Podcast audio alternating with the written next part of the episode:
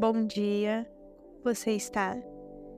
Nessa manhã eu gostaria de dividir com você uma passagem que se encontra em 2 Pedro, capítulo 1, o versículo 16, que fala o seguinte: De fato, não seguimos fábulas engenhosamente inventadas.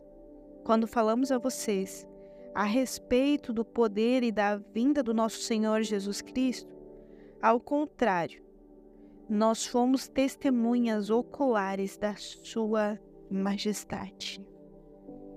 Essa passagem, ela, Pedro está falando à igreja sobre a majestade de Cristo, sobre a, o poder de Cristo, que não foi através de homens, não foi através de pessoas, mas foi através de Deus que se manifestou e falou que esse é o meu filho amado. E Deus honrou, mostrou para o povo que Jesus, ele era o filho, ele era aquele que detém, detinha o poder, era aquele que foi enviado para que as pessoas, para que eu e você hoje tivéssemos salvação, para que eu e você hoje nós tivéssemos uma vida em Cristo.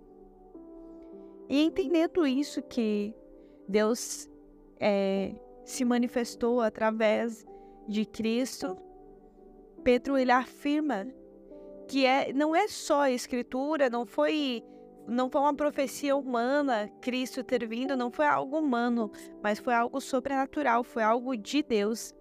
E ele fala aí, eu não estou contando fábulas, eu não estou falando para vocês é, ilustrações, imaginações. Eu estou falando sobre algo que realmente aconteceu. Eu estou relatando para vocês sobre algo que é verdadeiro que Jesus veio, que Jesus se entregou e que Jesus voltará para nos buscar. E entendendo isso, entendendo que a escritura é real, entendendo que o poder de Cristo ele é real, entendendo que a majestade dele é real, que tudo é real, vindo de Cristo tudo é real, nada é. Hoje Jesus me levou a, a esse início do versículo 16, de fato, não seguimos fábulas engenhosamente inventadas. Essa, essa parte me chamou muito a atenção, porque às vezes no decorrer da nossa caminhada, a gente tem fixado na nossa mente que Cristo ele é real, que a volta dele é real, que Cristo tem poder. A gente tem isso na nossa mente fixado. A gente tem isso entranhado dentro de nós, que Cristo ele é real, que realmente aconteceu, tudo que está escrito na Bíblia realmente aconteceu. Só que quando a gente está com dificuldades, existem alguns momentos em que a gente esquece que isso não é uma fábula, que isso não é uma história, por vezes a gente esquece que é necessário viver o que está aqui na palavra. Por vezes a gente esquece o tamanho da majestade e glória de Cristo. A gente esquece que Ele detém o poder sobre os céus e a terra. Quantas vezes a gente acaba esquecendo? E não é uma coisa que só eu faço, não é uma coisa que só você faz. É uma coisa que as pessoas fazem e que infelizmente acaba se tornando natural o que não é natural. Acontecer isso. Às vezes a gente vê os milagres que Cristo fez e parece tão irreal, parece tão distante da minha realidade. Às vezes você pode estar passando por um momento, um período de doença, e aí você vê tantas curas que Jesus fez e parece que com você é impossível. Ou até você pode estar passando por um momento de dificuldade financeira. Aí você vê o que Deus fez, que Deus multiplicou o pão e o peixe. Você vê tantas coisas que Deus fez, Deus proveu. Os discípulos nunca passaram dificuldades é, financeiras, nunca tiveram, nunca ficaram sem comer porque sempre tiveram. Jesus sempre foi aquele que proveu de alguma forma. E aí a gente começa a ver as histórias da Bíblia e parece tão fora da nossa realidade. E não vamos ser hipócritas e dizer, nossa, meu Deus, jamais. Vamos, seja realista. Por, em algum momento, em algumas circunstâncias da nossa vida, a gente chega a pensar que está muito longe da nossa realidade. Mas na verdade, eu tenho entendido que a gente precisa trazer os céus. O reino dos céus precisa estar na terra. A gente precisa, eu e você, a gente precisa cumprir aquele que vem o teu reino sobre nós. Então, se vem o teu reino sobre nós, o que está na Bíblia não é irreal, não é fora da logística. Não é algo que não possa acontecer. Na verdade, é algo que deve acontecer. É algo que eu e você precisamos nos esperar. É algo que a gente precisa desejar. Se você está passando por um momento de dificuldade, eu não sei qual é a sua dificuldade. Às vezes eu, Tainara, não vou conseguir te auxiliar com essa dificuldade. Mas eu tenho a total certeza que Cristo não se isenta de te ajudar. Cristo não se isenta de estar ao teu lado. O mesmo Cristo que fez milagres, o mesmo Cristo que é, abraçou uma mãe na hora do luto e fez um milagre, mesmo Cristo que deu é, ânimo para o povo, mesmo Cristo que se entregou, que fez diversos milagres, este Cristo continua nos dias de hoje fazendo milagres. Ele continua fazendo aquilo que aos olhos dos homens é impossível. E eu sou a própria. Eu sou o testemunho disso. Porque teve situações que eu me peguei nessa situação. Eu falei, Deus, isso é tão irreal, isso é tão fora da minha realidade que aos meus olhos é inalcançável. Aos meus olhos isso não tem como acontecer. Mas aos olhos de Deus nada é impossível. Aos olhos de Deus é diferente de mim e de você. Aquele Deus, aquele mesmo Jesus que multiplicou os pães e os peixes. Ele continua aqui. Ele continua multiplicando. Ele continua curando enfermo. Ele continua estendendo a sua mão. Ele continua provendo. Ele não se ausenta. Ele não. Ele não deixa a gente sofrer. À medida, ele só nos permite sofrer aquilo que é necessário. Ele só nos permite sentir dor apenas nas horas necessárias para que haja crescimento. Só que existem situações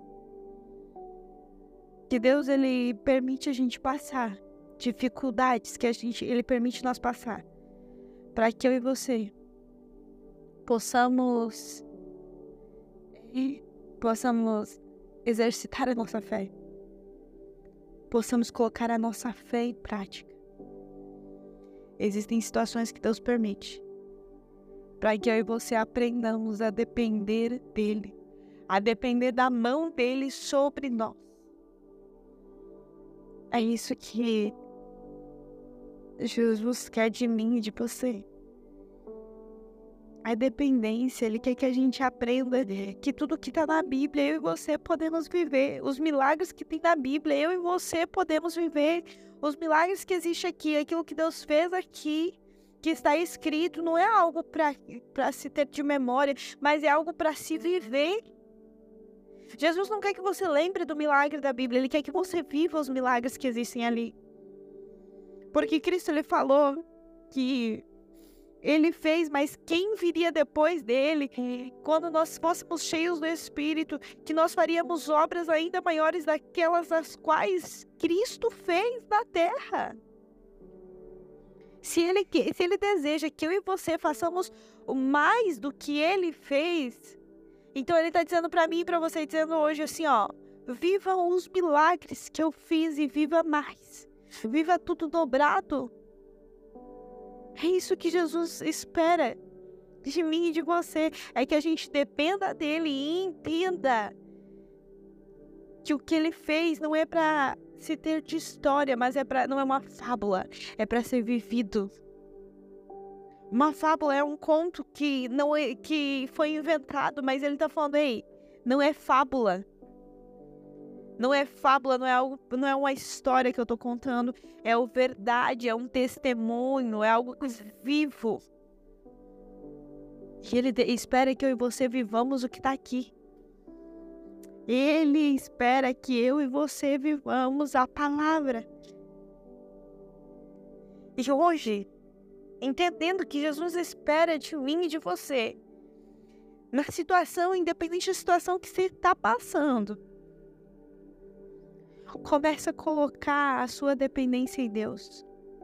Comece a entender e falar assim: ei, eu decreto sobre a minha vida, assim como o Senhor foi com o fulano, é comigo. Eu fiz uma lista de confissão há um tempo atrás, onde eu decretava coisas que eu, esperava, que eu não esperava. Coisas que eu vi que Jesus fez. Eu falei, Jesus, o Senhor pode fazer na minha vida. Eu declarei confissões conforme está na palavra, eu declarei sobre a minha vida.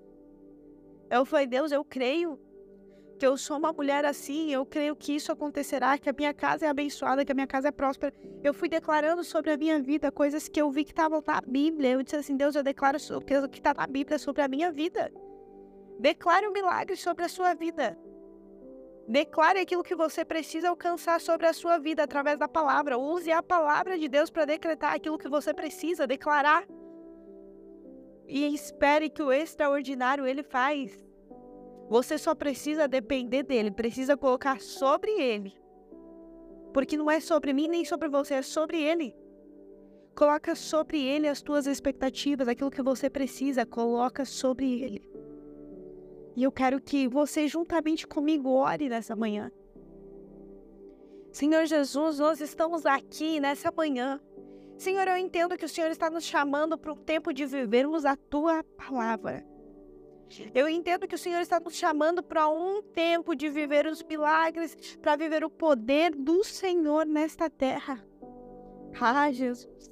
Assim como o Senhor fez, o Senhor expulsou demônios, o Senhor fez milagres.